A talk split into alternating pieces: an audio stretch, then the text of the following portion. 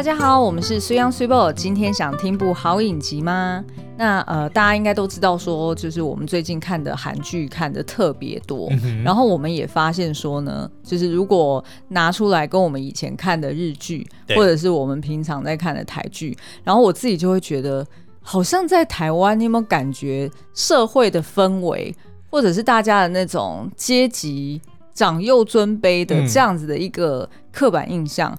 好像呃，社会制约好像比较少，你有没有觉得？换句话说，就是台湾真的是非常的轻松自在。对，你有没有觉得 其实其实台湾人还蛮 free 的？对，因为呢，我们在看很多的这个韩剧哦，你就会发现至少会有一个角色，他被问或他问别人说你几岁，然后接下来就讲说你这个 Kiseki，你为什么不跟我讲敬语？对，然后而且呃，像日本日语也有敬语嘛。对，但是好像就没有这么的要求哦。嗯、你看在韩剧哦，当他们如果发现说你明明应该跟我讲敬语的，就不管你的年纪比我小，或者说你的这个职位比我低，你如果不跟我讲敬语，其实是一个很严重的，哦、是一个很……我知道你在讲什么。其实，在韩在就是韩国文化里面，这样子的，就是敬语这件事情，它比较呈现在。呃，就是长幼尊卑上面，那亲疏远近也是有的，嗯，但是好像在日文里面的敬语是比较多一些，是在亲疏远近，或者是说在日文在日剧里面，你看到说，哎，有人违反这个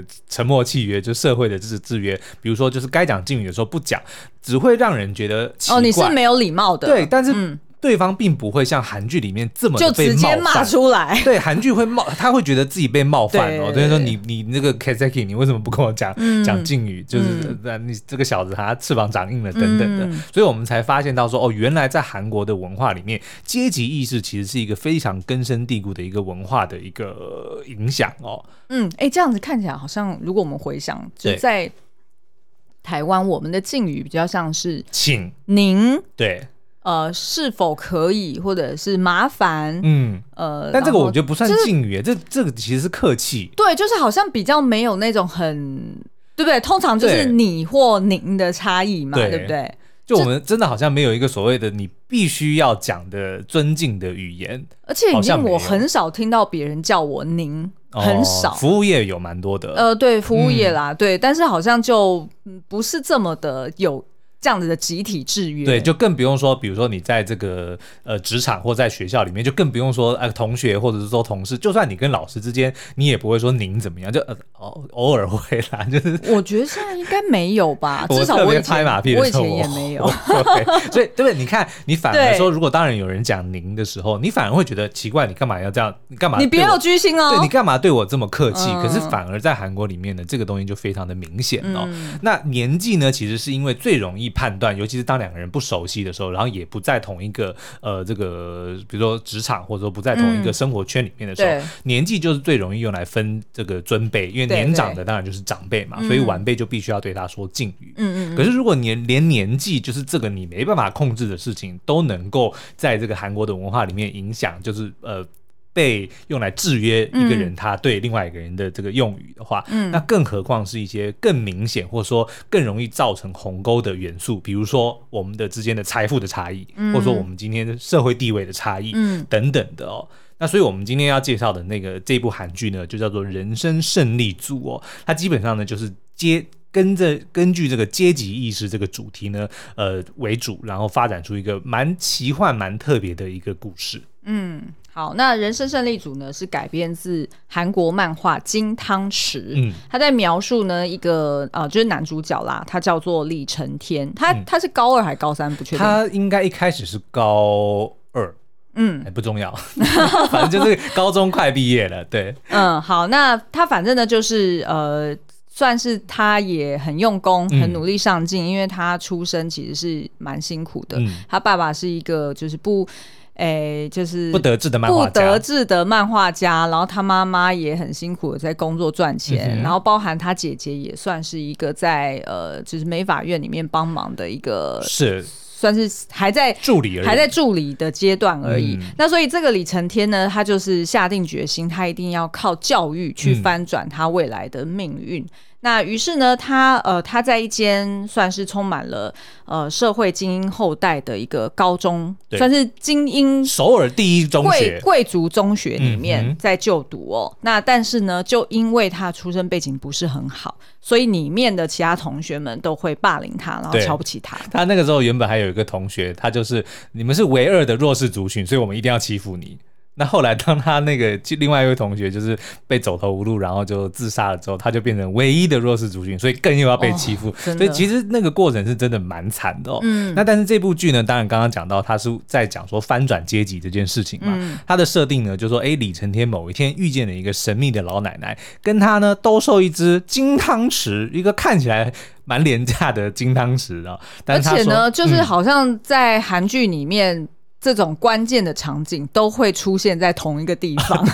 因为呢，这个老奶奶所在的位置就是有一个有一个那叫什么，有一个小隧道，像小拱门一样。哎，对对对，对然后呢，就是樱花飞落，然后那个场景呢，就是在二五二一里面。就是男女主角。哪一斗家附近的一个车站，哎，对对对，然后同时也是梨泰院 Class 里面女二的她跟男主角一起上学的那个车站，哦，是，对，同一个地方，非常美的一个很梦幻的一个场景哦，所以他就在那边遇见一个老奶奶呢，跟他兜售一只看起来很平凡，看起来很像就只是镀铜的一个汤匙哦，但是实际上是金做金子做的哦，然后呢，这个老奶奶就跟他讲说，你是不是想当不想要再当穷人啦，你想要当有钱人是吗？你只要跟我买了这只汤匙呢，然后呢，到一个跟你同年纪的朋友家里，用它用这个汤匙吃三次饭，嗯，你就会跟他交换身份，就变成了富二代，嗯。然后呢，这个李承天一开始听到这个说吃三次饭就能够变成富公子，除非你老爸变成了兔子。你是不是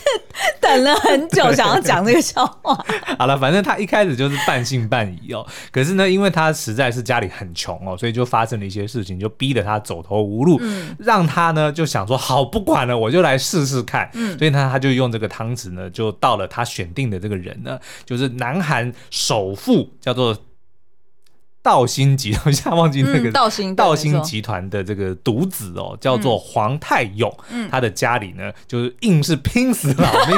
吃了。这个过程其实还蛮精彩的，就是因为你也想，他就他的选的对象是首富的儿子，就想就想可能是郭台铭家。对，然后你如果是一个很穷的人，你要怎么去郭台铭家吃三次饭？其实很难的。所以他一开始设定一定要是他们是认识彼此的，但是没有很熟，就是同班同学。对，然后反正就是。嗯，他就找到了机会，然后就去对方家吃饭，还要吃三次。对，而且就是你要分三趟去。对对对对对。那反正呢，哎，他就这么做了，然后哎，竟然呢，也就真正的跟这个黄泰勇就兑换了这个身体哦。那这个设定呢，我解释一下，大家如果还记得，呃，这个在蜘蛛人无家日里面，那个 Peter Parker 不是最后他跟这个 Doctor Strange 就是奇异博士许愿说，因为闯了很多的祸嘛，他就说啊，我。我希望让全世界的人都忘记 Peter Parker 是谁。嗯，然后呢，当他施了这个法以后，哎，的确，连他的这个女朋友，连他的这个阿姨、阿妹都不认得 Peter Parker，是都不记得是这个人是谁了。对，他们还知道有有 Spider-Man 这个人哦，嗯，但他们不知道 Spider-Man 的真实身份是谁，然后也都忘记了 Peter Parker。嗯，就有一点像这个概念。然后在这个人生胜利组里面呢，就是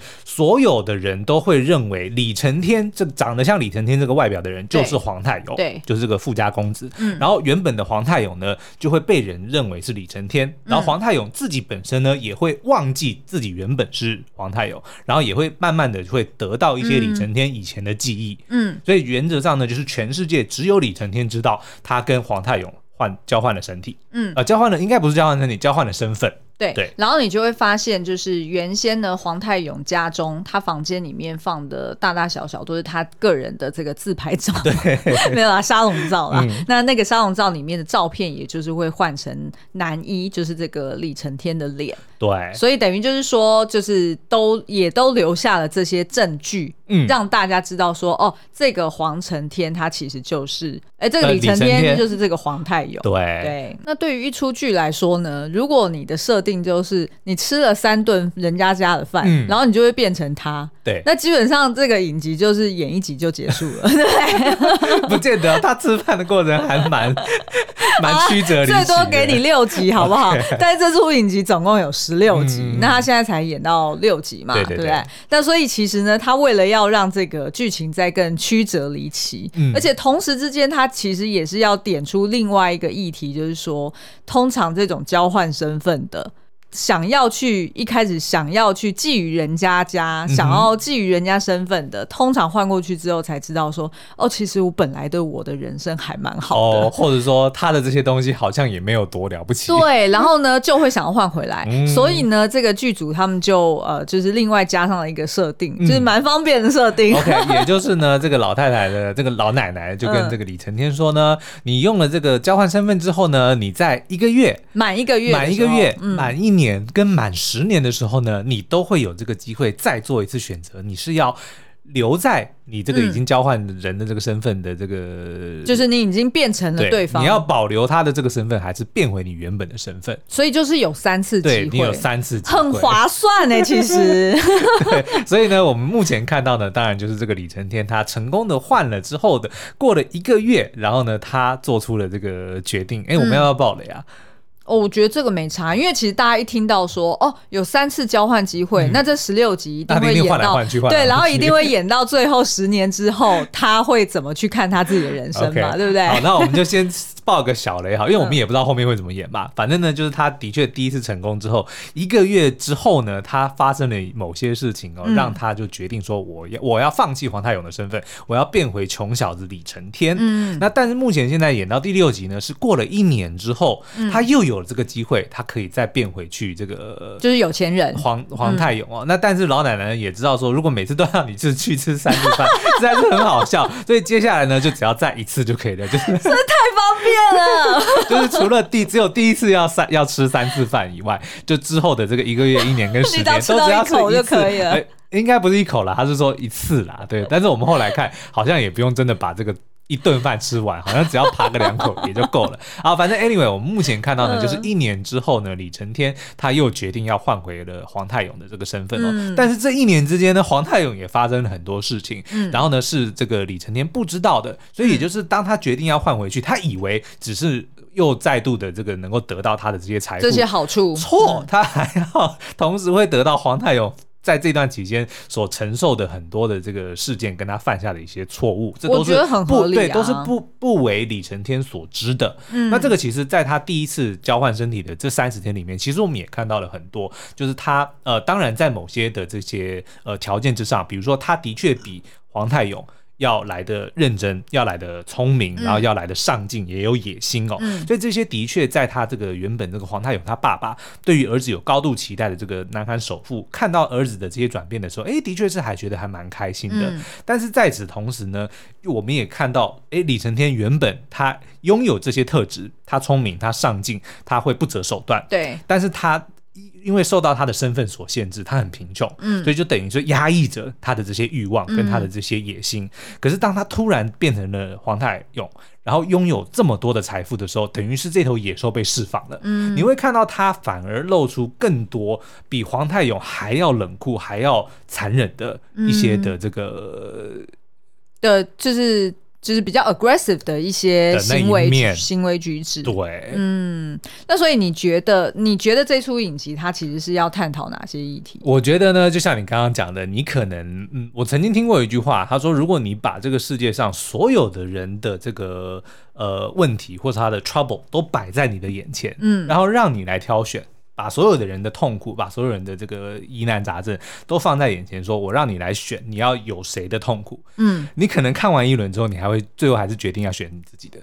我觉得合理耶，对不对？你知道为什么吗？因为其实自自己经历过自己的痛苦，所以自己知道说哦。大概我可以 manage 到什么程度？对，大概会知道说，哦，我大概可以消化个六成，消化个七成，那剩余的，呃，的确是我心中的懊悔或者是压力，但是好像还 manageable。对。可是如果你看到，譬如说郭台铭首富，或者是看到。张忠谋好了，或者是看到蔡英文好了，嗯、你看到他们的不同的压力或者是不同的烦恼，对，你就会觉得说哇，我一定我一定一点都 handle 不了，对，而且我好像一点都不在行的感觉，嗯、所以就是反而会更不敢。去交换这个身份，对，像你看我，呃，这样李承天他一开始呢，当他还不熟悉黄泰勇他家里的时候，他当然就觉得说，你看这家伙含着金汤匙出生，他老爸是世界首富，而、呃、是南韩首富，然后你看他每天就是出入都还有保镖，开着名车，然后这个身上都是名牌的衣服、名牌的手表，一只手表可能就是几十亿韩元的这这种等级的，他当然可想而知，表面上的他会认为黄泰勇就是。他梦想的一切，嗯，但是当他变成黄太勇，他才发现说，黄太勇他老爸可不是省油的灯，嗯，他每天早上呢，就是一面做着运动，然后就一面就拉个三下引引体向上，这个还蛮好笑的，就他要呈现说他就是一个强强人啊，但是我觉得没有刻意，没有必要刻意让他真的去，比如说做那个抬腿，然后做引体向上，拉就是很勉强的拉了三下之后，有有在健身的人就会看破手脚。对，就是他很勉强，就是全身在发抖的，然后勉强的拉了三次之后，然后还要装没事说，嗯，好，那接下来的行程是什么？就是 OK，所以你刚刚 他就是想要表达这个意思啊，反正就是一个。非常呃，对自己很严厉，对自己跟对身边的人都同样严厉，才可以成为现在这个这个位置的他嘛。对，对，但是呢，嗯、你看后来当李承天就变成黄太勇之后，他才发现说，他从他爸爸那边得到的压力是非常非常大的，嗯，大到他有一度甚至直接就跑回他的旧家，嗯、然后看到皇太变成了这个他的那个皇太勇，嗯、跟自己的原本的爸爸妈妈跟姐姐就是非常和乐融融，和乐融融。虽然是住在那种半地。地下室里面吃着便宜的炸鸡，但是那样子的氛围却让他觉得说那个才是我要的。对，我在豪宅里这么大一张桌子，然后可能只有我一个人吃饭，或者是跟一个就是没面无表情的老爸，然后我可能发出多发出一点声音，都会被他吼吼的那种那种氛围。嗯，不是他想要的，不是他心目中那个温暖的家，所以才会让他真正后来有选择的时候，让他觉得说哦，我好像。当回李李承天，我反而比较舒服。嗯，对。然后你反观黄太勇，他、嗯、大家都以为他就是首富的儿子，他应该就是过得非常舒服。但他每天在家跟。跟跟个什么那个叫做什么小闹闹惊弓之鸟一样，对不对？真的，他老爸在他面前，他会发抖哎、欸。对啊，对，然后就不断的抠自己的那个手的那个指甲缝，嗯、就都抠到流血。嗯、当然，因为后来我们发现他其实是有这个创伤后压力症候群，嗯、但是也是因为他老爸非常非常的严格，对，基本上他们之间已经没有所谓的父子情了。嗯，他爸爸甚至还，当然作为公司的管理者，我是蛮佩服他的，是的，他立下遗嘱说，对他。要把财产留给不别人，不要不把财产留给儿子，嗯，因为他儿子没有能力继承他的这个公司，只会把他公司搞烂，嗯。作为这个公司的经经营者的角度呢，非常佩服他，嗯。可是呢，作为一个爸爸或儿子，你就会觉得说，那他这个儿子真的是很很可怜，完全得不到父爱，嗯，对，嗯，哎，但是我觉得那个就是泰勇蛮妙的，就是他。呃，妈妈早死早死嘛，嗯、所以其实他一直以来都很向往就是亲情的温暖。对，所以当他就是换到李承天的身份的时候，我们本来一开始想说，哎、欸，他原本是富家子弟、公子哥哈，嗯、但是呃，就是怎么突然醒过来，然后就变成在一个就是有一点穷困的家庭。对，那他应该会。比较无法适应，或者是住的不舒服，嗯、但是一点都没有，因为他看到他妈妈温柔的，就是担心他，然后他的姐姐、他的爸爸，即便大家都就看起来都不是很好过，嗯，可是他就觉得好温暖哦，这个地方好像自然而然，他本来就是。属于这个位置的人，是，他就觉得很悠然自得。我自己印象最深的一幕，就是因为他当然就是交换身体的那个当下，他其实是状况不好的嘛，嗯、所以我记得好像就是有住院还是怎么样。对，对对。那反正就是回到家里以后，就是呃，在妈妈的这个凝视、慈爱的凝视之下醒来哦，嗯、然后就是有一点点迷迷糊糊，不太确定说自己是谁，然后在哪里哦。但是当他发现说哦，妈妈非常的慈爱对他的时候，你看他睡的是。硬木板地，对，可是他在原本的家里的那张床看起来就是非常的舒服，嗯，可是他他躺在那个李承天家的硬木板地上，看着妈妈慈爱的那个表情的时候，嗯、他其实完全会忘记说其他那种物质的享受，嗯、他根本不在乎他现在睡的是半地下室里的硬地板上，嗯、他反而感受心里感受的温暖是远比他在豪宅里面住睡那些床，嗯、但是每天睡到七点，然后就想说 shit 我要迟到了，我爸要宰了我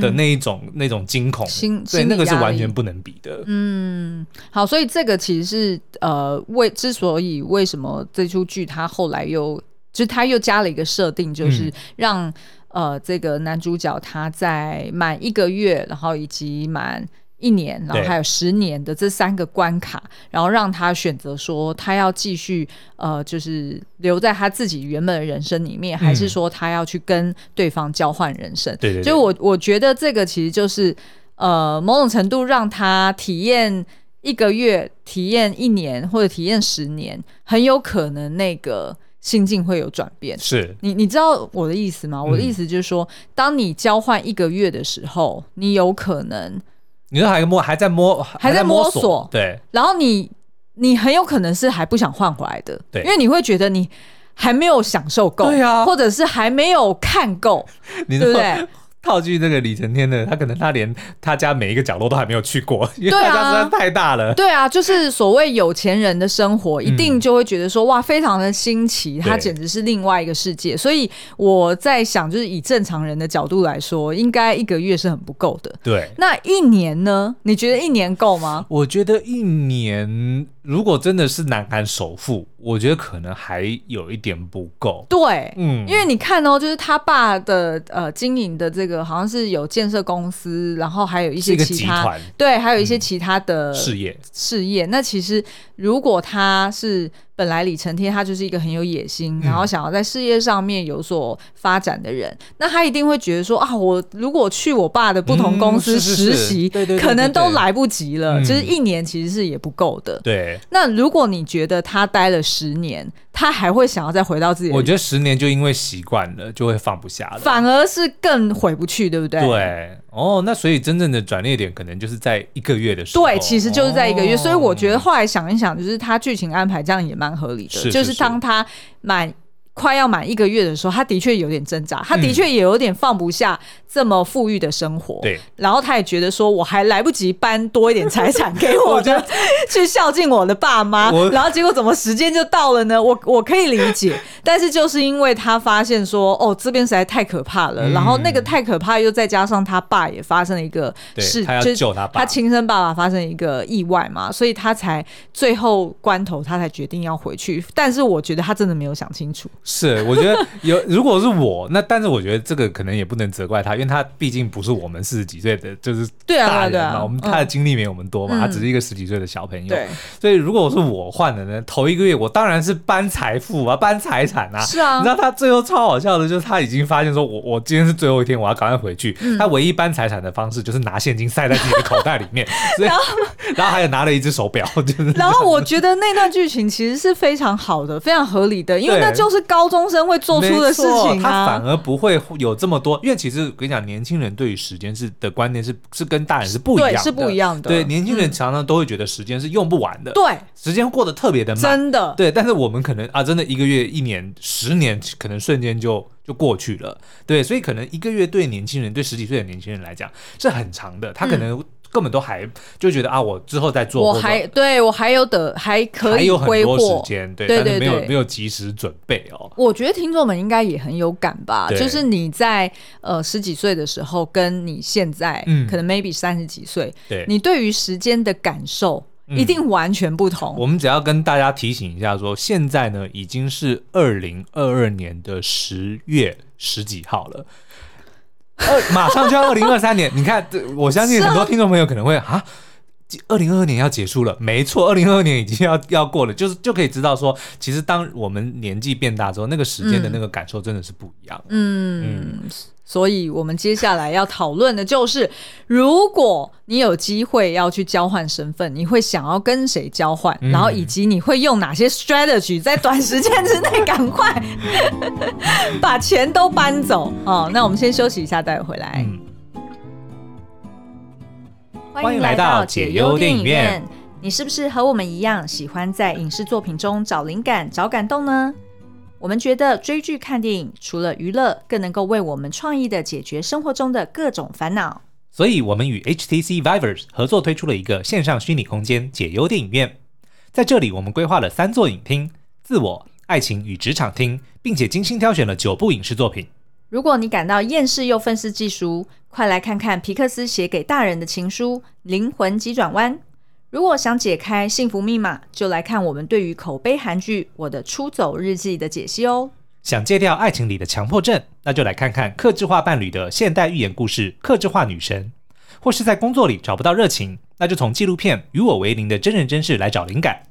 还有更多动画、台剧、日剧、美剧以及好莱坞金奖作品的解析，都在解忧电影院里以文章、影音以及 Podcast 的声音形式精彩呈现。点击文字说明栏里的连接，就可以随时透过手机、电脑、平板或 VR 装置来逛逛解忧电影院。也可以设计虚拟化身，打造自己的第二世界哦。欢迎回来。好，那我们先来讲一下，就是这个在呃人生胜利组里面的一些基本的规定哦。那个老奶奶就跟陈天说呢，你必须要选一个跟你同年龄的朋友。然后呢，在他家用这个汤匙呢吃三次饭，然后你就可以跟他换身体。接下来呢，在满一个月、满一年跟满十年的时候呢，你都会有这个选择，可以要留下来还是要换回来哦。嗯、那但是那个时候呢，你只要在你想要待在的那个家庭里面吃一次饭就可以了。所以这个就是基本的规则哦。嗯、但是我们觉得呢，同龄的朋友这件事情呢，有点困难。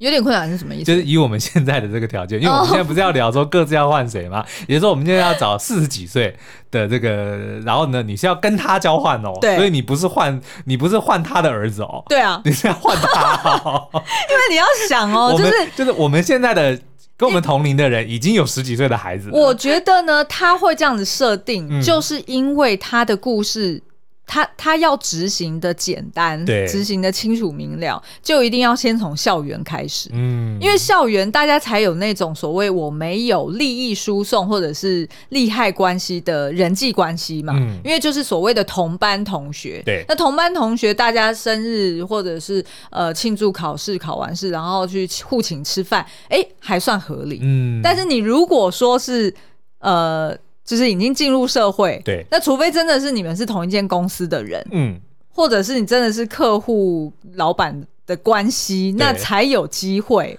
而且都有一点困难，因为你要去到人家家里面吃饭，然后还要自备这个汤匙，然后用它吃三次饭。我觉得自备汤匙还算合理哦，因为现在大家都很习惯，就是自己带免洗，对对对。但是就是如果说是呃已经进入社会了，嗯，然后是要邀请到。对方到家里吃饭的话，我觉得这件事情门槛是太高了，所以对于他。就是主创团队来说，他这样子去设定，一开始是先从高中生开始，嗯，然后再去铺垫到说，这个十八岁高中生十年之后，他会不会后悔他交换到的有钱人的人生呢？哦、我觉得这样比较合理，因为等于就是可以从十八岁演到二十八岁，是的一个一个转变嘛。好了，所以我们就先把这个同龄这件事情拿掉了，原则上我们就我们就只是我们就简单一点，就说你想要成为哪一个家庭里的小孩，这样就可以了。嗯，嗯，那所以你呢？当然是郭台铭。的小孩 嘛，但是我觉得这可能是一个大家的迷思，因为讲到这个有钱人，大家首第一个就想到就是就台湾首富啊，对，然后可能也是因为他就算是呃比较知名度比较高，所以我们也看过，比如说有人开箱过他家呀，然后也看过一些他家人的这些呃新闻啊，所以可能就是哎，对于他这个家庭是我比较能够想象的，嗯，对，比如说他现我不知道他是不是台湾首富，现在可能不是了。哦，对，但是你像像比如说那好，比如说。如果他不是台湾首富，嗯、那你知道台湾首富是谁吗？不知道，我没有在研究，可能很多人都不知道。所以就是你叫我要想说我要跟谁交换，嗯、那我我现在立马想到就是，那我要当郭台铭的儿子。然后呢，我会在这一个月之内就把所有的财财富都搬搬空，嗯、就是想办法挪移，然后一个月之后就换回来，变变回水洋。哦，所以其实本质上你是爱你现在的身份、啊。哦，这当然啊，我觉得。我觉得通常这种剧呢，这种奇幻剧，因为现实生活里都不会发生嘛，对所以会演这种奇幻剧，其实都只是透过这个影集来叫我们反思自己的人生。嗯，那你为什么会想要交换？就是你对于你自己的人生不满意嘛，嗯，你才会想要换啊，对不对？那所以如果你只要对你现在的生活不满意，那就代表说你周遭没有什么东西是。是你会想要说完全放弃的，嗯，对不对？我记得我们在看这出剧的时候，你也是问我同样的问题，嗯、我完全回答不出来。我要跟谁交换？是你不知道谁吗？还是说你不想换？我是真的不想换，哦、因为我真的就觉得我现在人生很好就是各个面相都很好，嗯，就是呃。我回答不出来，就是 就是跟老公衣住行娱乐，然后跟老公生活，哇塞！我我本来只是要讲说，哦，跟老公的婚姻很美满，就这样子而已。我本来只是要讲这个，那反正呢，就是我真的想不到有任何的面向是我可以再再追求更好。那我们为什么这一段要聊这个问题？没有，我可能顶多就是。顶多就是希望台湾不要打仗吧。哎、欸，那所以你、就是、那所以你要去当习大大的女儿啊，What? 对不对？这样你才可以近距离的去影响他不要来打台湾啊，对不对？虽然我们不知道他有没有女儿，他有没有女儿？哎、欸，说到这个，我们之前曾经讨论过，对，就是在台湾其实很适合去拍，嗯，这种翻转。哦，就是、哦、你说，比如说当年撤退的，就是国民党没有打输，然后是共产党撤退到台湾来，对，类似像这种，这就是哦，我懂，对对对，就是它也是一种 what if 嘛，因为其实这种议题就是在讲说、嗯、what if 我我是一个有钱人的小孩，是不是讲说 what the fuck？不是，没有啦，就是它其实就是一个 what if 的、嗯、的问题嘛，是假如，对，你看，其实呃，之前那个那那女的叫什么名字啊？就是之前不是有有一部很经典的。就是反正就是什么母女交换身体，嗯，辣妈辣妹，哎、欸，对，嗯、然后要不然就是呃男女交换身体，对，对不对？然后或者是什么重回重返十八岁、十七岁，哦，重返十七岁，哎、欸，那一部很好看，是，就是基本上大家都会去假想说，what if 我更年轻，回到年轻的时候，嗯、或者是我跟谁交换的灵魂，等等等，就是其实都是因为。大家会觉得说，好像我这一生我也只能过我眼前这个人生，嗯、我好像就没有其他的体验的机会，可能去了解说我还有哪些可能。那就是妈的多重宇宙的概念。其实是啊。OK，是是是，那但是那这个关你。变成习大大的女儿，好像没有什么 对，没有直接的关联。没有，我刚刚变成习大大女儿是你讲，我只是提说，就是如果你、哦、因为你刚刚讲说希望不要打仗，对，那我说对，那你要阻止这件事情，嗯、你当然就是要想办法接近习大大，你才能够确保说台湾不会被攻打嘛，对不对？那如果是套回人生胜利组，所以你就要变成习大大的女儿，你要去他家吃三次饭，对不对？然后你就要想办法让你老爸不要来打台湾。OK，我觉得有点离题，好像有点离题。好了，对啊，反正就是。对于我来说，我现在是的确没有什么特别的想望或者是遗憾啦，嗯嗯就觉得哎，好像现在的生活是非常好的，那就是珍惜每一天。OK，、嗯、好了，那我们再回来聊，就是这个影集，我觉得有了埋一些伏笔哦，就是目前就到第六集以后，慢慢的是变成哎，还呃浮上台面，然后让让我们觉得说哎，有一点点难以预测接下来的这个走向哦。第一个呢，就是我们一开始都以为说哎，李承天就是得到了这个金汤匙嘛，但是后来才发现。说他不是唯一一个，嗯、而且还不止两个。目前看到至少有三个人都有用过这个汤匙，嗯，然后我们还怀疑有更多的人也使用过金汤匙，可能 maybe 是长辈们，是，所以也有可能不是他们这一代的，嗯、也许在更上一代，甚至有可能连黄太勇他爸爸就是这个道兴集团的这个会长，会长也有可能是换过身份的人哦，嗯、甚至我们在猜想，哎，李承天的漫画家老爸。对，也有可能当年是被换下来的。对，因为感觉上就是，比比如说找他，哎，长得还蛮帅的。就是通常这种角色可能不会。而且他跟他就是他跟黄泰勇都是爱画画的人。是，就是有可能说，哎，那他们两个人之间会搞不好根本才是亲父。没错。然后另外有一个我觉得蛮残酷的线，就是这个李承天有一个同学叫做如真，嗯，然后当然就是是一个比较呃刻薄，然后比较这个。傲娇一点的一个女孩子哦，嗯、那但是其实第一集就买了一个伏笔哦，就当真正的黄太勇，他这个如真对他示好嘛，然后那个黄太勇竟然说出你很廉价，嗯，这件事情我们一开始以为只是只是黄太勇的一个，你有身上有廉价的味道，对，一开始只是以为说哦，他只是呃，比如说自己瞧不起比他眼界比较高，然后喜欢讲话酸人，但是后来才发现说，哎，如真他竟然果然是曾经当年有用过汤匙替换身份的人哦，也就是说呢。黄泰勇其实是一眼就看穿，说你这个如真虽然现在看起来光鲜亮丽，但是你骨子里的那股廉价味是摆脱不了的。嗯、这其实就跟《寄生上流》里面一样，嗯、就是他身上的那个味道。啊、所以你看，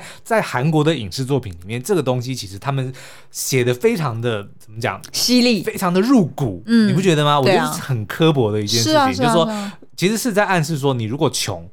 你是一辈子穷，你就算爬上去了，你的那股穷酸味，对，不要以为你住了豪宅，嗯、你就能够摆脱摆脱你贫穷的阶级。这个是